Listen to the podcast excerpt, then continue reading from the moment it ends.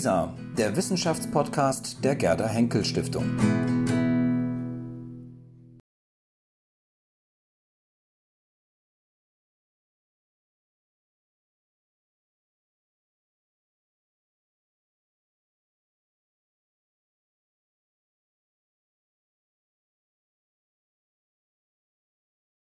Sehr geehrter Herr Minister, meine sehr geehrten Damen und Herren, liebe Kolleginnen und Kollegen, wir haben einen vollständig überbuchten Saal und haben noch vielen Leuten absagen müssen. Und so ist das manchmal in Berlin am Morgen. Äh, wenn wichtige Personen wie der Minister hier sind, dann sagen ganz viele zu und am letzten Sekunde sagen sie dann ab. Das ist wirklich schade, denn wir hätten wirklich sehr viele interessierte Besucher noch hier gehabt. Aber so ist das halt. Wenige Tage vor dem Todestag des Gründers unserer Akademie, Gottfried Wilhelm Leibniz, der sich am 14. November zum 300. Male jährt, darf ich Sie alle sehr herzlich zur öffentlichen Abschlusskonferenz unseres Jahresthemas 2015-16 begrüßen, das dem Thema Leibniz Vision als Aufgabe gewidmet ist. Es ist nicht nur für unsere Initiative Jahresthema, sondern vor allem für die Berlin-Brandenburgische Akademie der Wissenschaften als Ganze eine große Ehre, dass Sie, sehr geehrter Herr Minister de Maizière, sich heute die Zeit nehmen, an dieser Veranstaltung teilzunehmen und uns mit einem Grußwort zu beehren. Hierfür sind wir Ihnen zu großem Dank verpflichtet. Meine Damen und Herren, wie Ihnen aus den Medien bekannt sein dürfte, hat die Berlin-Brandenburgische Akademie der Wissenschaften das diesjährige Leibniz-Jubiläum wir feiern den 370. Geburtstag am 1. Juli, das ist gerade vorbei gewesen, und am 14. November seinen Todestag zum Anlass genommen, ihrem Gründer und Spiritus Rector, dem Philosophen, Mathematiker, Physiker, Ingenieur, Historiker, Diplomaten, Politiker und Bibliothekar Gottfried Wilhelm Leibniz ihr sogenanntes Jahresthema Leibniz Vision als Aufgabe zu widmen. Was verstehen wir unter den Jahresthemen und was bezwecken wir mit diesem spezifischen Veranstaltungsformat, das unsere Akademie bereits seit 2007 regelmäßig durchführt. Die Initiative begann mit dem seinerzeit äh, wichtigen Themenschwerpunkt Europa im Nahen Osten, der Nahe Osten in Europa. Dieser ist heute aktueller denn je. Mit diesem ersten Jahresthema reagierte die Akademie damals auf eine aktuelle politisch-kulturelle Herausforderung beim jetzigen steht die Würdigung einer überragenden wissenschaftlichen Persönlichkeit und ihrer Wirkung im Vordergrund. Die Jahresthemen sind darüber hinaus eine Veranstaltungsinitiative, mit der die Akademie eigene Forschungsschwerpunkte in die Öffentlichkeit trägt und überdies Aktivitäten und Projekte anderer wissenschaftlicher oder kultureller Institutionen unter einem gemeinsamen thematischen Dach bündelt und vielfältige wissenschaftliche und kulturelle Ressourcen miteinander vernetzt. Ferner will die Akademie mit ihren Jahresthemen verstärkt zwischen Wissenschaft und Öffentlichkeit vermitteln und einer interessierten Bürgergesellschaft wissenschaftliche Fragen und Erkenntnisse in unterschiedlichen Formen zugänglich machen. Die Veranstaltungen unseres laufenden Jahresthemas Vision Leibniz Vision als Aufgabe zeigen Gottfried Wilhelm Leibniz als visionären Denker, dessen multidisziplinäres Gesamtwerk bis heute Impulsgeber für Wissenschaft, Wirtschaft, Politik und Gesellschaft ist. Mit dem Jahresthema blickt die Akademie aber vor allem weit in die Zukunft und nutzt Leibniz Ideen für die Gestaltung einer Welt von morgen. Die heutige Abschlusskonferenz unseres Jahresthemas, die dankenswerterweise durch die Robert Bosch Stiftung gefördert wird und die wir in Kooperation mit dem State Festival 2016 durchführen, geht der faszinierenden Frage der Entstehung des Neuen und der Leibnizischen Idee der Erfindung nach, um sich damit zugleich dem analogischen Denken in Wissenschaft und Kunst zuzuwenden. Dabei geht es uns darum, im Sinne der Multiperspektivität von Leibniz die Erfindungskraft des analogischen Denkens aus einer interdisziplinären Perspektive zu beleuchten und von verschiedenen Gesichtspunkten aus in den Blick zu nehmen und zu analysieren. Das Rätsel und die Faszination des Neuen und seine Entstehung betreffen gleichermaßen Wissenschaft, Technik und Künste. Als wohl letzter Universalgelehrter war Gottfried Wilhelm Leibniz seiner Zeit in jeder Hinsicht weit voraus. Heute erinnern wir uns an ihn vor allem durch sein Wirken als Philosoph und Mathematiker sowie als Physiker und vielseitiger technischer Erfinder. Das duale Zahlensystem, Differential- und Integralkalkül, dezimale und duale Rechenmaschinen, Windkraftanlagen mit Wasserförderung, aber auch Akademiegründungen und vieles mehr. Die Liste der Leibnizischen Ideen und Erfindungen ist wahrhaft lang. Und denken Sie an Ihre Schulzeit zurück. Das Integralzeichen hat er auch erfunden. Äh, nur so eine Kleinigkeit. Den, Leitgedan den Leitgedanken Theoria cum praxi und Commune bonum verpflichtet, sind beispielsweise heute noch Leibniz-Optimierungsvorschläge für den Oberharzer Bergbau in ihrer Verknüpfung von naturwissenschaftlichen Erkenntnissen mit nützlichen technischen Erfindungen eindrucksvoll.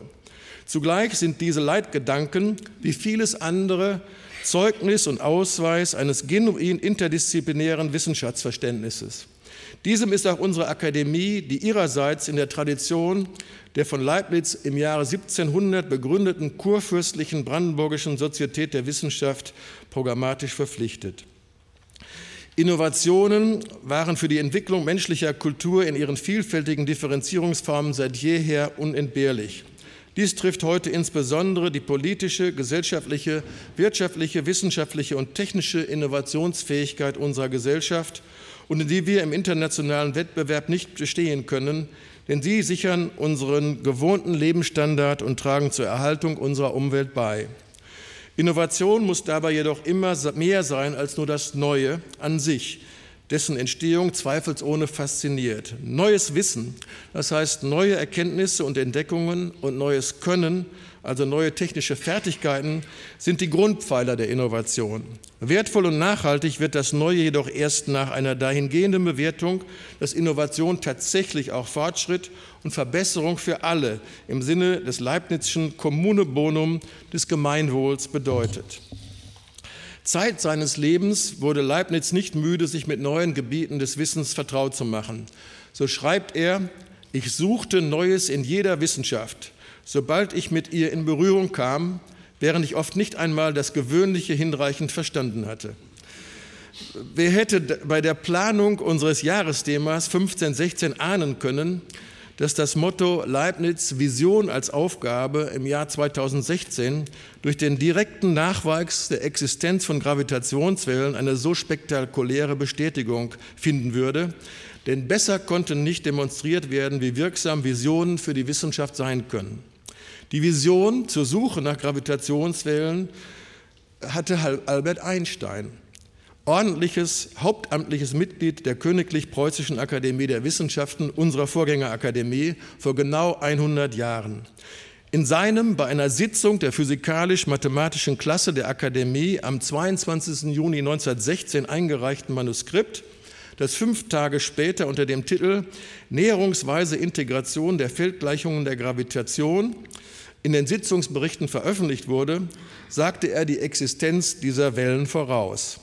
Einstein hielt den Effekt der Gravitationswellen allerdings für unmessbar klein. Damals kaum vorstellbare Fortschritte der Messtechnik haben seine Einschätzung widerlegt und diese Meisterleistung der Experimentalphysik ermöglicht, bei der relative Längenveränderungen im Bereich von 10 hoch minus 21 gemessen werden konnten. Einsteins Prognosewerkzeug war die Mathematik.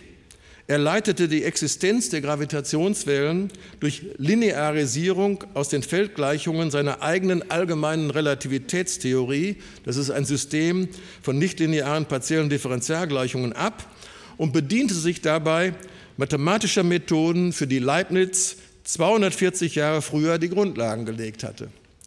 Die Gravitationswellen werden einen vollkommen neuen Blick in das Universum und heute noch nicht vorhersehbare Einblicke in seine Entstehung ermöglichen.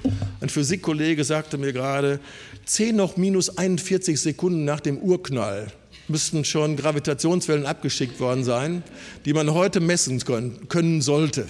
Also Sie kennen die Hintergrundstrahlung und jetzt müsste es noch Hintergrundstrahlung in den Gravitationswellen geben. Jetzt ist die, der Run geht los auf diese Gravitationswellen. Also diese Visionen sind einfach fantastisch. Meine sehr geehrten Damen und Herren, bevor ich jetzt Herrn Minister Thomas de Maizière um sein Grußwort bitte, darf ich Sie noch auf die morgige Abendveranstaltung im Leibniz-Saal der Akademie aufmerksam machen. In Kooperation mit dem State Festival 2016 laden wir Sie alle herzlich ein zu einem vielfältigen Programm, das unter dem Motto State of Emotions The Sentimental Machine steht. Die gesamte Konzeption des, der heutigen Abschlusskonferenz verdankt sich Frau Professor Constanze Perez, die ich hiermit auch gerne begrüße, von der Hochschule der Bildenden Künste in Dresden, die gleich auch in das Thema einführen wird. Frau Perez, auch Ihnen gilt mein ganz herzlicher Dank, ebenso wie den Referentinnen und Referenten des heutigen Tages. Und nun darf ich Sie, Herr Dr. Thomas de Maizière, den Bundesinnenminister, ans Rednerpult bitten. Dankeschön.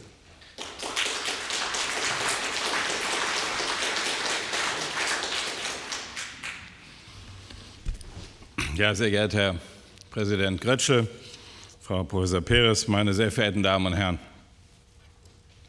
Es gibt sicher viele kluge Menschen, die das Leben und die Bedeutung von Gottfried Wilhelm Leibniz besser einordnen können als ich. Und bestimmt sind die meisten davon heute hier im Raum. Deswegen lasse ich das auch bleiben. Klar ist, Leibniz reiste viel, nach Paris, nach London, quer durch Deutschland, nach Italien. Er suchte so immer wieder Orte, in denen er Austausch und Anregungen für seine Überlegungen fand. Für die Frage, wie entsteht Neues, will ich heute deswegen auch mit einer Reise beginnen. Einer ganz unpolitischen Reise. Außerhalb von Wissenschaft und Kunst, aber sie hat natürlich mit dem Thema zu tun. Diese Reise führt uns nach Italien in die Region Emilia-Romagna des Jahres 2012. In diesem Jahr erschütterte eine Reihe von Erdbeben die Region, wie heute Nacht wieder. Mehr als 20 Menschen verloren ihr Leben, Zehntausende ihre Häuser und Wohnungen. Auch viele Betriebe waren betroffen, vor allem die regionalen Käseproduzenten, einem der großen Wirtschaftsfaktoren der Region. Viele Lager wurden zerstört, auch die Käseproduktion der Vorjahre. Allein die drei größten Produzenten der Region beklagten über 350.000 zerbrochene Käseleibe, jeweils über 40 Kilo schwer. Ein zerbrochener Leib muss innerhalb kürzer Zeit verarbeitet werden, sonst wird er ungenießbar. Es erschien unmöglich, kurzfristig die mehr als 15 Millionen Kilogramm Käse zu verkaufen. Viele Menschen in der Region standen neben dem Schaden zu Hause, damit auch vor der Arbeitslosigkeit. Denn kein Betrieb konnte diesen Ausfall ohne Entlassungen überstehen. Auch Massimo Boturo fühlte sich betroffen. Ein Koch aus der Region, überall bekannt für seine Kreativität und seine Ideen. Viele Menschen gingen zu ihm, baten ihn um Hilfe, fragten ihn nach einer Idee, um ihre Arbeitsplätze zu retten. Kurze Zeit später stellte Massimo Boturo ein neues Rezept für ein besonderes Risotto vor. Die Zubereitung hatte er lange getestet. Hatte Käse mit Wasser vermischt, alles reduziert, abkühlen lassen, es wieder erhitzt, um weitere Zutaten ergänzt, so lange, bis sein Risotto perfekt war. Jeder, der das Risotto kostete, war begeistert. Er veröffentlichte das Rezept. Viele Restaurants in Italien nahmen es in ihre Speisekarte auf. Tausende kochten es privat nach. Eine Besonderheit fiel bei einem Blick auf die Zutatenliste sofort auf. Das Rezept für nur vier Personen benötigt ein ganzes Kilogramm Käse. Nach kurzer Zeit trat es seinen Siegeszug durch ganz Italien an. Brocken für Brocken vom gebrochenen Käse wurden verkauft, bis am Ende nichts mehr übrig blieb. Die Region war gerettet. Wenn Sie das nächste Mal in einem italienischen Restaurant sind, schauen Sie mal auf die Karte. Vielleicht entdecken Sie dort das Risotto Cacio e Pepe. Es ist das Rezept von Massimo Boturo. Was hat das nun mit unserem Thema zu tun? Sie ahnen es längst. Welche Bedingungen müssen erfüllt sein, damit etwas Neues entsteht. Wie war es bei Massimo Boturo? War es nur seine Begabung, sein kreatives Talent? Oder war es die Not der Menschen, die ihn um Hilfe baten? Oder beides? Das echte Bedürfnis nach einer neuen Idee? War es Boturos Freude an dem, was er tat? Not macht erfinderisch, sagt ein Sprichwort. Ist das die Bedingung für Neues? Lassen Sie uns jetzt noch nicht darüber nachdenken.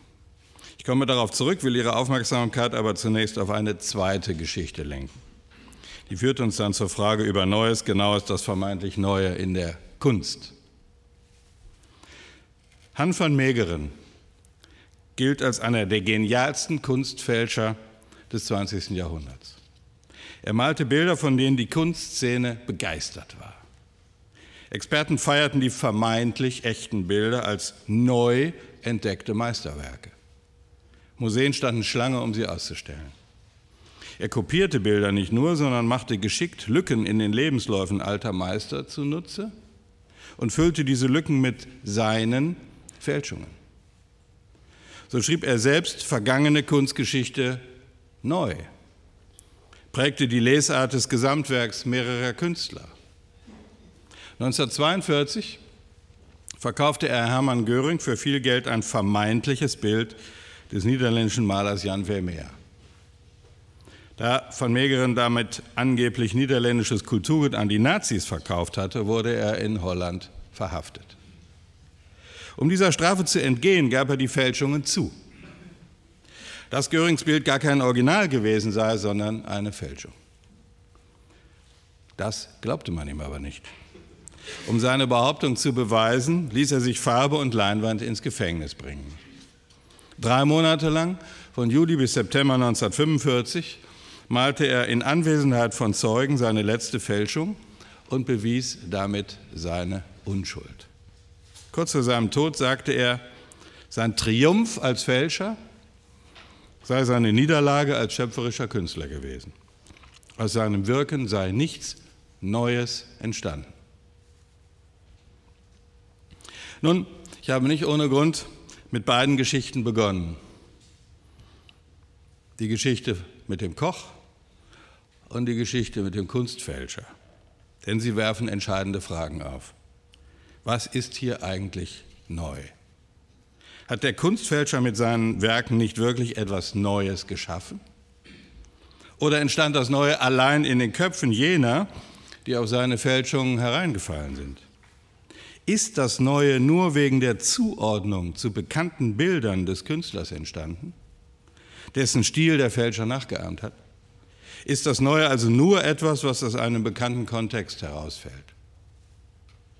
Und ist alles Neue nur eine Komposition aus bekannten Dingen, so wie beim Koch?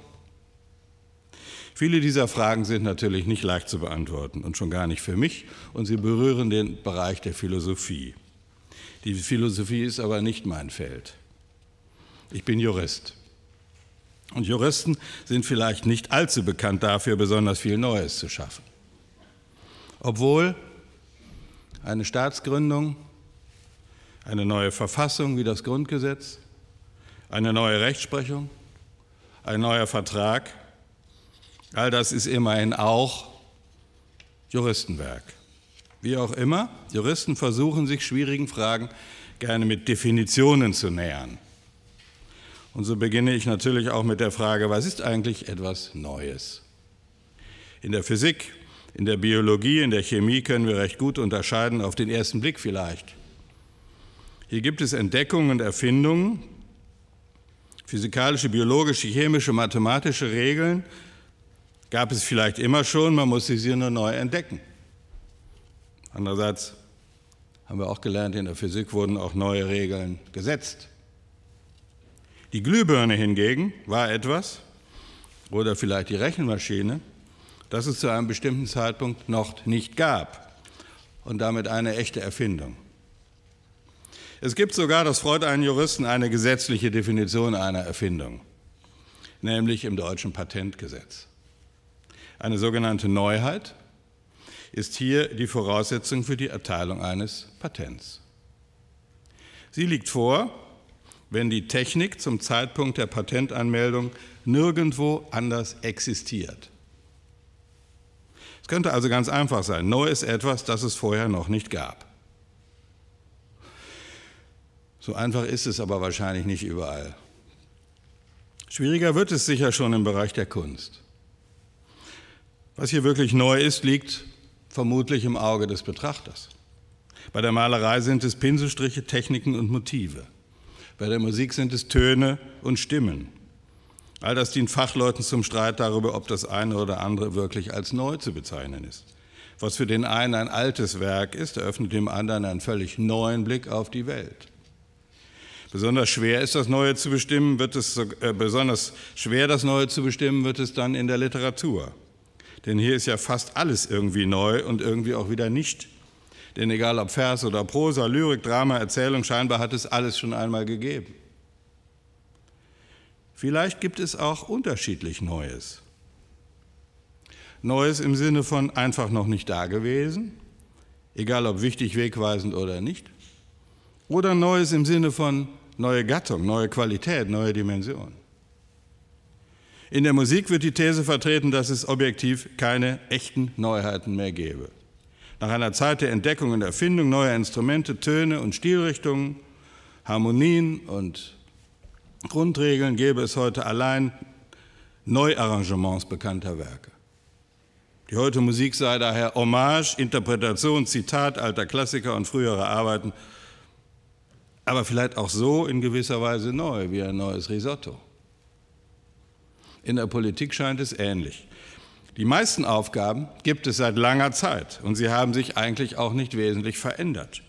Denken Sie an Migration oder Kriminalitätsbekämpfung. Das Thema Digitalisierung ist vielleicht eine der wenigen Ausnahmen, die diese Regel eher noch zu bestätigen scheinen. Das Empfinden vieler ist aber ganz anders. Viele denken und sagen, wir stehen in der Politik vor immer mehr ganz neuen Aufgaben. Und das sagt vermutlich jede Generation für sich. Nun, was folgt aus alledem? Was neu ist, scheinen Menschen zu entscheiden. Und ein Mensch lebt nicht allein. Neu ist offenbar eine Beurteilung unseres Zusammenlebens und sie wird zwischen Menschen entwickelt und weitergegeben. Beim Kunstfälscher ist etwas Neues entstanden, allein weil jeder es dachte. Das Neue war hier eine Fiktion. Trotzdem war es akzeptiert und anerkannt. Später allerdings, nach der Entdeckung der Fälschung, war es dann plötzlich nicht einmal mehr neu. Was neu ist, kann also vielleicht nicht allein objektiv bestimmt werden. Es braucht auch Menschen, die es für sich als neu bezeichnen. Und wie entsteht nun Neues? Was für die Bezeichnung des Neuen gilt, das gilt sicher auch für das Zustandekommen. Es gibt nicht nur den einen Weg. Etwas Neues kann entstehen durch eine von Fantasie getriebene Erfindung, wie in der Wissenschaft. Durch eine neue Komposition, oder vielleicht sogar eine neue Interpretation bereits bestehender Dinge, wie in der Musik. Und manchmal auch allein durch ein eigenes Erfahren, wie in der Kunst oder in der Literatur. Eines ist aber all diesen Beispielen gemeinsam. Etwas Neues konnte nur entstehen, weil es auf Erkenntnissen der Vergangenheit aufgebaut hat. Vielleicht durch Negation, aber jedenfalls dadurch, dass es etwas Vergangenes gibt. Die Fähigkeit, Neues entstehen zu lassen, steht und fällt also mit dem Wissen über Erkenntnisse und Erfahrungen anderer. Neues setzt bisher Bekanntes voraus, oder? Ohne Bekanntes nichts Neues. Aber Neues zu schaffen ist offenbar ja mehr als die Abgrenzung von Bekanntem. Neue Entwicklungen in der Wissenschaft sind in der Regel nur dem möglich, der mindestens über Grundkenntnisse vergangener Forschung verfügt. In der Musik kann Neues in der Regel nur der hervorbringen, der ein Basiswissen über Harmonien und die Grundfunktion eines Musikinstruments mitbringt. Selbst eine neue Fälschung konnte nur entstehen, wenn und weil sie auf der Technik und der Bildsprache des alten Künstlers aufbaute. Und auch Leibniz-Ideen entstanden nicht allein aus seinem Genie heraus. Der Begriff des Universalgelehrten bedeutet ja wohl nichts anderes, als dass er über viele Kenntnisse in verschiedenen Gebieten der Wissenschaft verfügte, also gelehrt ist. Streng genommen alles Erkenntnisse und Erfahrungen anderer. Leibniz verbrachte auch viel Zeit mit Archivstudien. Eine seiner Fragen lautete, welches Wissen bringt uns die Vergangenheit für heute mit? Man stand noch heute darüber, was Leibniz alles wusste.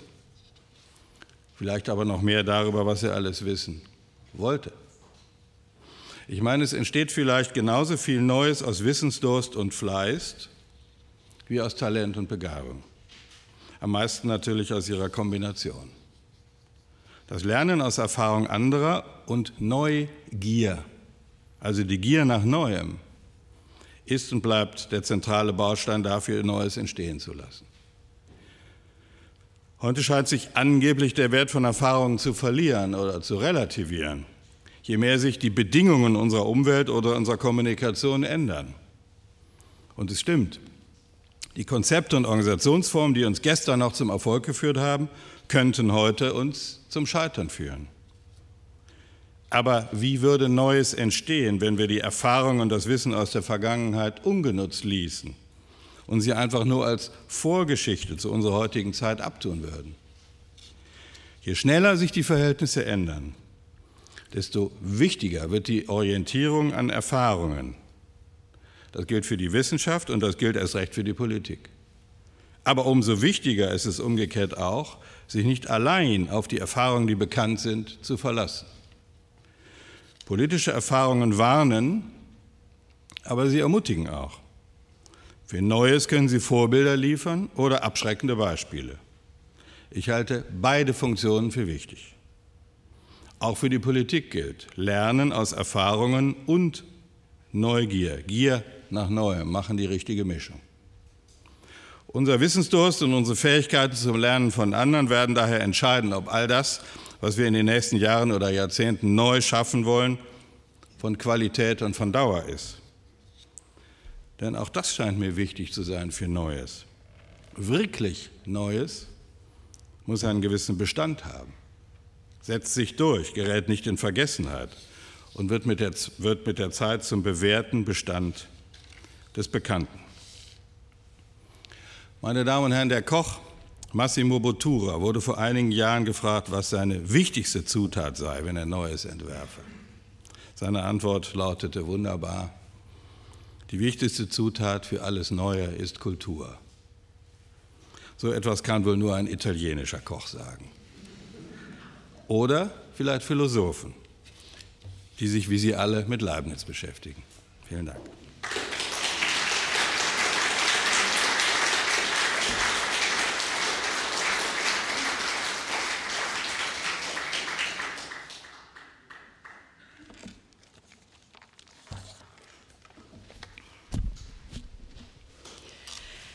Sehr geehrter Herr Bundesinnenminister, sehr geehrter Herr Akademiepräsident, Ihre Grußworte waren viel mehr als Grußworte und sind schon in das Zentrum der großen Fragen vorgestoßen, die mit der Entstehung des Neuen verbunden sind.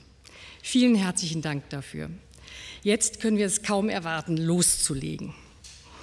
Meine sehr geehrten Damen und Herren, liebe Kolleginnen und Kollegen, diese Konferenz hat nicht nur das Thema des Neuen, es ist auch etwas Neues, dass die altehrwürdige Berlin-Brandenburgische Akademie der Wissenschaften mit einem jungen Wissenschaftsfestival kooperiert, das erst vor einem Jahr, 2015, aus der Taufe gehoben wurde.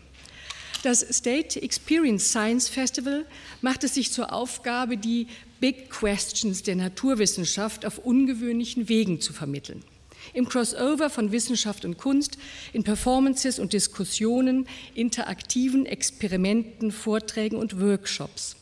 Das Thema in diesem Jahr, wie wir schon gehört haben, State of Emotions, Sentimental Machine. Es dehnt den Theoriekomplex der KI, der künstlichen Intelligenz, auf die Emotionalität aus. Wenn dann morgen Abend nicht künstlerische, sondern künstliche Kreativität zur Debatte steht, wird eine in der Tradition heilige Kuh in Frage gestellt. Denn welches Gebiet wird bis heute mehr mit der freien Schöpferkraft des Geistes verbunden als die Kunst? Der Vortrag zur Artificial Creativity und das künstlerische Programm mit einer audiovisuellen Performance bilden den kreativen Abschluss unserer Konferenz. Dass diese Zusammenarbeit zustande kam, ist hier in der Akademie Frau Dr. Schiffers und Frau Dr. Voisnitzer zu danken und natürlich dem Spiritus Rector des Date Festivals Dr. Christian Rauch, der in unseren Telefongesprächen vor Ideen nur so sprühte und nun sind wir sehr gespannt auf die Konkretisation. Die wissenschaftliche Koordination dieser Zusammenarbeit und der Konferenz Wie entsteht Neues, wie des ganzen Jahresthemas, oblag Frau Dr. Voisnitzer, die unsere Konferenz auch moderieren wird. Ihr danke ich dafür ebenso herzlich wie dem Team um Frau Lerch, Frau Simone Pfeil und Herrn Tunsch für die vorbildliche Organisation. Und wer in den nächsten Tagen Fragen hat, kann sich vertrauensvoll an Frau Pfeil und Herrn Tunsch wenden. Meine sehr verehrten Damen und Herren, unsere Konferenz erhält, enthält drei Themenkomplexe. Das Neue und wie es entsteht. Zweitens, welche Rolle dem analogischen Denken dabei zukommt, insbesondere in Wissenschaft und Kunst.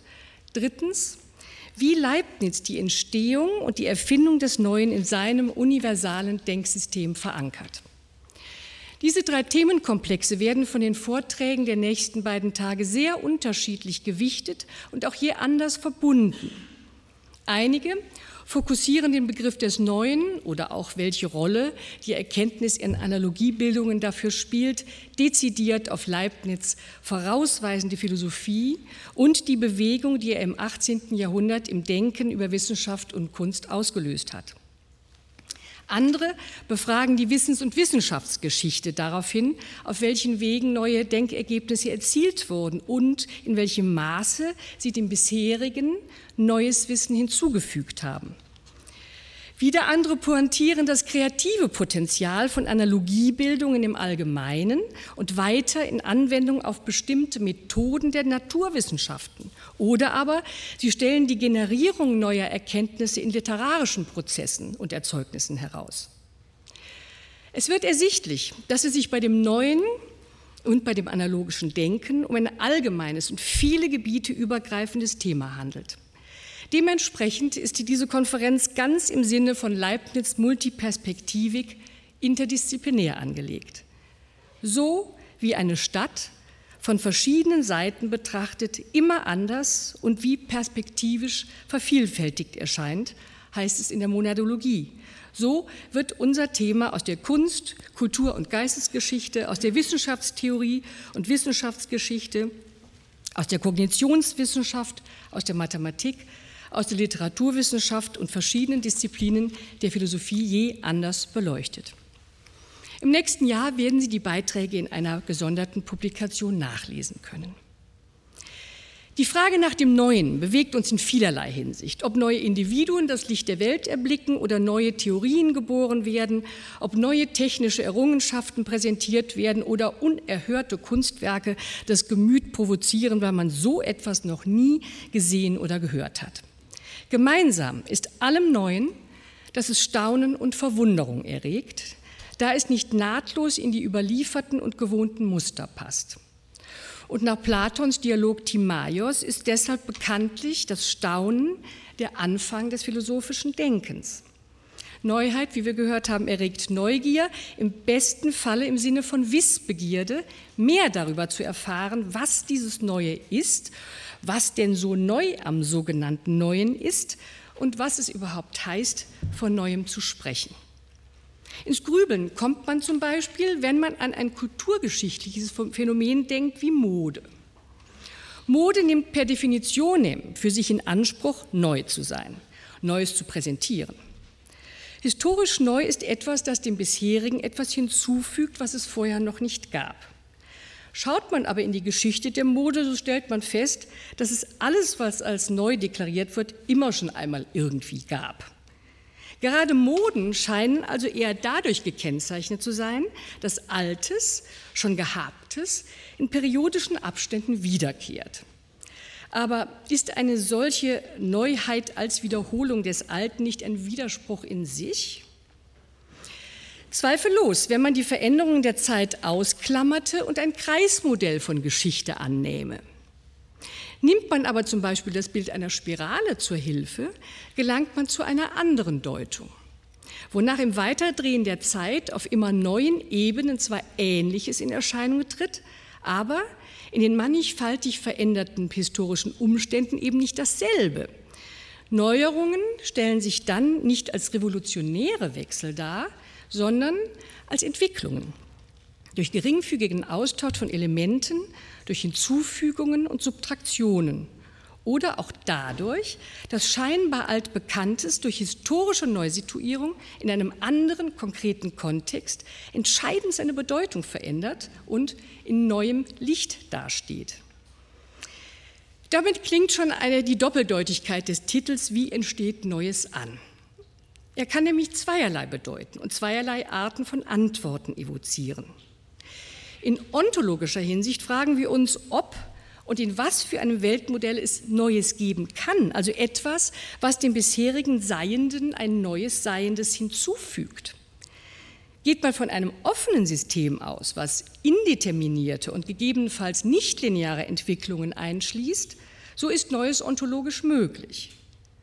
Handelte es sich bei einem Weltmodell hingegen um ein vollständig determiniertes System, was sich womöglich an einem symmetrischen Zeitbegriff orientiert, so ist es kaum möglich, ontologisch Neues auch nur zu denken. Fragen dieser Art sind besonders virulent, wenn man Leibniz metaphysisches System der prästabilierten Harmonie daraufhin befragt, ob und in welchem Sinne hier von Neuem gesprochen werden kann. In epistemologischer Hinsicht stellt sich die Frage nach dem Neuen anders und zugespitzt für die Erkenntnisgebiete Kunst und Wissenschaft sowie für ihre Umsetzung oder die Umsetzungen angewandter Wissenschaften in konkrete technologische und technische Erfindungen. In welchem Sinne können wir etwas erfinden, erschaffen, etwas Neues erkennen und hervorbringen? Im erkenntnistheoretischen Rahmen ist ebenfalls in Orientierung an einem entsprechenden Weltmodell der Ort der Unterscheidung zwischen Erfinden und Finden. Können wir tatsächlich neue Erkenntnisse erfinden oder sind unsere vermeintlich neuen Erkenntnisse Entdeckungen? Entweder von immer schon Dagewesenem oder von früheren Entdeckungen, die im Strudel der Geschichte untergegangen sind. Trifft es zum Beispiel für die europäische Tradition der Philosophie zu, dass sie, wie äh, Alfred North Whitehead spottet, lediglich aus Fußnoten zu Platon besteht? Wie aber, wenn gerade die Auseinandersetzung mit so alten Gedanken in einer Fußnote neue Einsichten und sogar neuartige Theorien generiert, die, denkt man an die kapitale Fußnote eines Hegelianers aus Trier, gewaltige politische Änderungen bewirkt haben.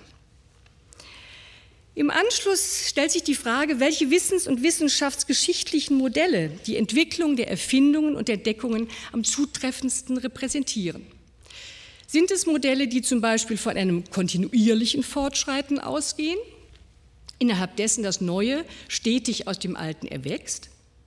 Oder solche Modelle, die den Bruch mit dem Bestehenden und eine revolutionäre Entwicklung in harten Paradigmenwechseln favorisieren, wie zum Beispiel Thomas S. Kuhn. Wenn tatsächlich neue hervorbringen, in welchem Sinne auch immer, angenommen werden, dann ist das Pendant zum Neuen der Begriff der Kreativität. Erst in den Blick zu nehmen und es ist zu fragen, was es heißt, kreativ zu sein und welche kognitiven Strukturen für dieses Erschaffen des Neuen konstitutiv sind. Hier kommt der zweite große Themenkomplex zum Tragen, das Erkennen in Analogien oder das analogische Denken in Kunst und Wissenschaft. Es kann hier also nicht um den Begriff analoges Denken gehen, denn dann wäre immer zu fragen, analog wozu? Vielmehr geht es um eine bestimmte Struktur des intentionalen Erkennens selbst das über das Vergleichen von verschiedenen Konstellationen in ihnen Analogien sucht, indem es Übereinstimmungen und Nichtübereinstimmungen entdeckt. Überträgt man zum Beispiel durch eine Analogiebildung die Übereinstimmungen von der bekannten Konstellation versuchsweise auf einer weniger bekannte Konstellation, so kann man eine Ausgangshypothese formulieren, die es dann in weiteren Schritten zu beweisen oder zu widerlegen gilt. Denken Sie an die Forschungshypothese der ESA. So wie es im uns bekannten Forschungskontext das Auftreten von Methangas ist, das Leben indiziert, so könnte die Messung von Methangas auf dem Mars indiziert haben, dass es dort Formen des Lebendigen gibt. Eine klare, analogieschlüssige Ausgangshypothese. 2013 erschien die umfangreiche Untersuchung Surfaces and Essences, Analogy as the Fuel and Fire of Thinking von Douglas Hofstetter und Emmanuel Sonder. 2014 erschien das Buch unter dem Titel Die Analogie, das Herz des Denkens in Deutsch. Und ich freue mich besonders, dass einer der beiden Autoren, der Kognitionswissenschaftler Emmanuel Sonder, mit seinem Abschlussvortrag morgen zum Abendprogramm des, Abendprogramm des Date Festivals überleiten wird. Die beiden Wissenschaftler vertreten die These, dass unser gesamtes Denken von Analogiebildungen durchzogen ist. Analogien sind es, die uns die notwendigen Kategorisierungen ermöglichen, der steten Anforderungen neuer Situationen, die uns in unserem täglichen Leben ständig als unmittelbare Zukunft entgegenstehen, diesen neuen Situationen überhaupt begegnen zu können. Das geschieht auf allen Ebenen, angefangen von der einfachsten Sinneswahrnehmung bis hin zu komplexen wissenschaftlichen und künstlerischen Prozessen. Und an diesem Ende, dem kognitiven Ende des Spektrums in Wissenschaft und Kunst, sind es danach Analogiebildungen, die uns in die Lage versetzen, Neues entdecken und hervorbringen zu können. Dieser Anwendungsbereich bildet den erkenntnistheoretischen Schwerpunkt unserer Konferenz in der Frage des Neuen. Und damit komme ich zum dritten und in diesem Jahr vielleicht wichtigsten Themenkomplex, nämlich zu Gottfried Wilhelm Leibniz, dessen 300. Todestag am 14. November und was noch wichtiger ist, sein 370. Geburtstag am, 14, am 1. Juli. Anlass in diesem Jahr ist für Konferenzen, Kongresse, Kolloquien, Tagungen und Büchern zu seinem universalen Denken.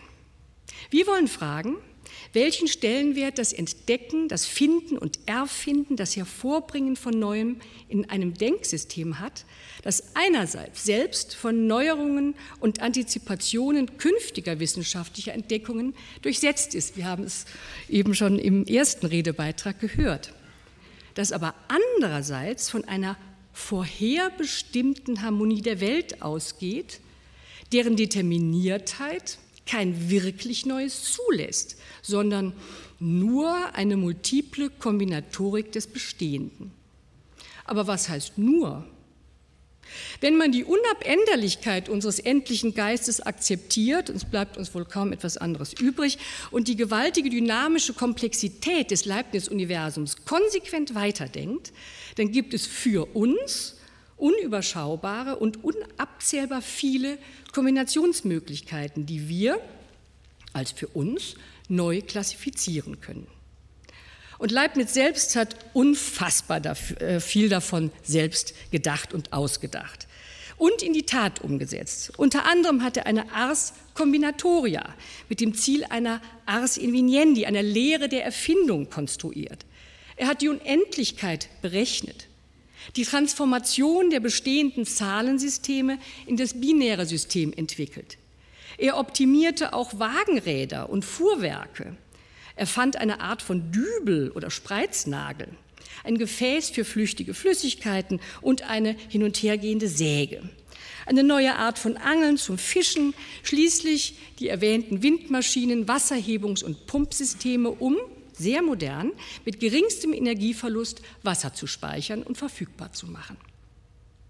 Und berühmt ist eine Erfindung, deren Konstruktion auch umgesetzt wurde und die zusammen mit seinem binären System oder seiner Dyadik eine erste, wie man sagen könnte, wissenschaftliche Proto-Intuition auf dem Weg in die digitale Welt darstellt seine Rechenmaschine. Da steht das prachtvolle Stück.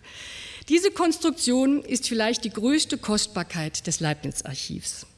Der Leiterin, Frau Dr. Enke, und ihren Kolleginnen und Kollegen ist es zu danken, dass wir diese prachtvolle Erfindung von Leibniz heute hier sehen können. Nachdem die Rechenmaschine gerade in Hannover zu Kur und Generalüberholung war.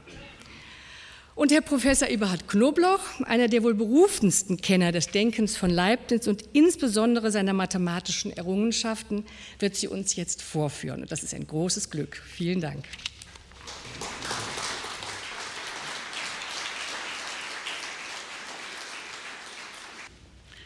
Herr Minister, Herr Präsident, Frau Pires, meine Damen und Herren, wir haben es gehört, Leibniz hat eine große Zahl herausragender Erfindungen gemacht, uns hinterlassen, aber die wahrscheinlich großartigste ist tatsächlich seine Erfindung einer vier Spezies Rechenmaschine.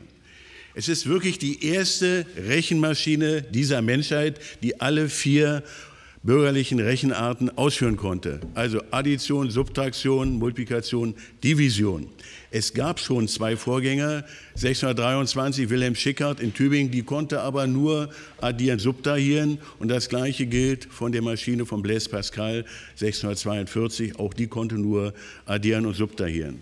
Was wir hier sehen, ist das Original, das erhalten geblieben ist. Leibniz hat vier Modelle konzipiert über sein gesamtes Leben lang. Er hat sie auch wirklich zum Gehen gebracht, allerdings nicht dauerhaft. Wenn man liest, er hat es nie geschafft, stimmt das nicht. Es ist eben nur dauerhaft nicht gelungen. Und äh, dieses Modell wird heute in einem feuersicheren Raum der Leibniz-Bibliothek in Hannover aufbewahrt. Von diesem Modell gibt es 14 Nachbauten. Eine Nachbaut äh, davon haben wir hier in unserem Archiv. Was wir sehen, ist, um das äh, kurz zu beschreiben, wo muss ich jetzt hier drücken? Äh, das ist hier vorne das achtstellige Eingabewerk. Ich werde das ja drüben gleich im Modell vorführen.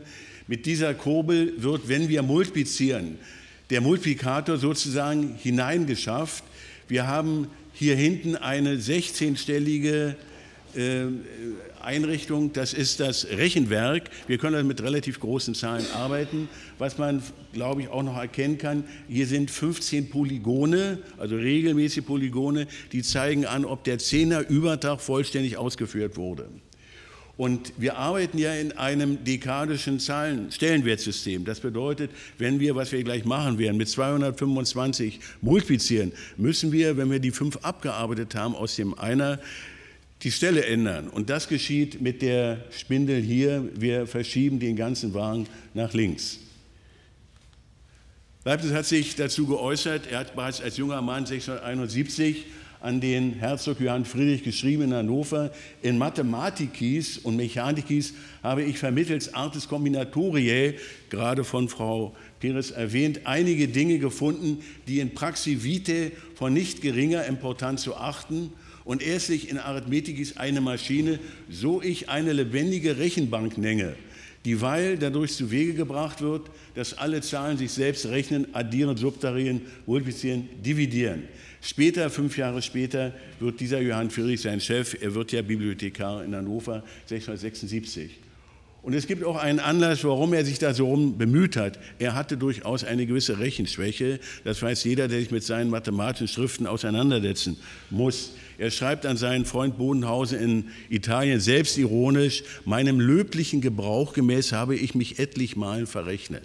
Und deswegen schreibt er, es ist unwürdig, die Zeit bedeutender Menschen, dazu zählt er sich durchaus auch selbst, mit der Sklaverei von Rechenarbeit zu verschwenden, weil auch die einfachste Person zuverlässig das Ergebnis mit Hilfe einer solchen Maschine niederschreiben kann.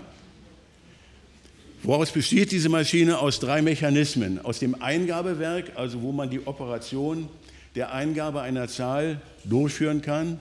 Das wird der Multiplikant in unserem Fall. Das Resultatwerk, wo man die Operation der Rechnungsausführung das Antreiben der Zahlenräder durchführt und schließlich ein Betragsschaltwerk oder Übertragungswerk zwischen diesen beiden Werken. Und an dieser Stelle hat er eine ganz entscheidende Erfindung gemacht, die definitiv neu ist und im Übrigen in die Konstruktion mechanischer Rechenmaschinen im 18. Jahrhundert Eingang gefunden hat. Noch haben wir keine Computer, das ist eine mechanische Rechenmaschine.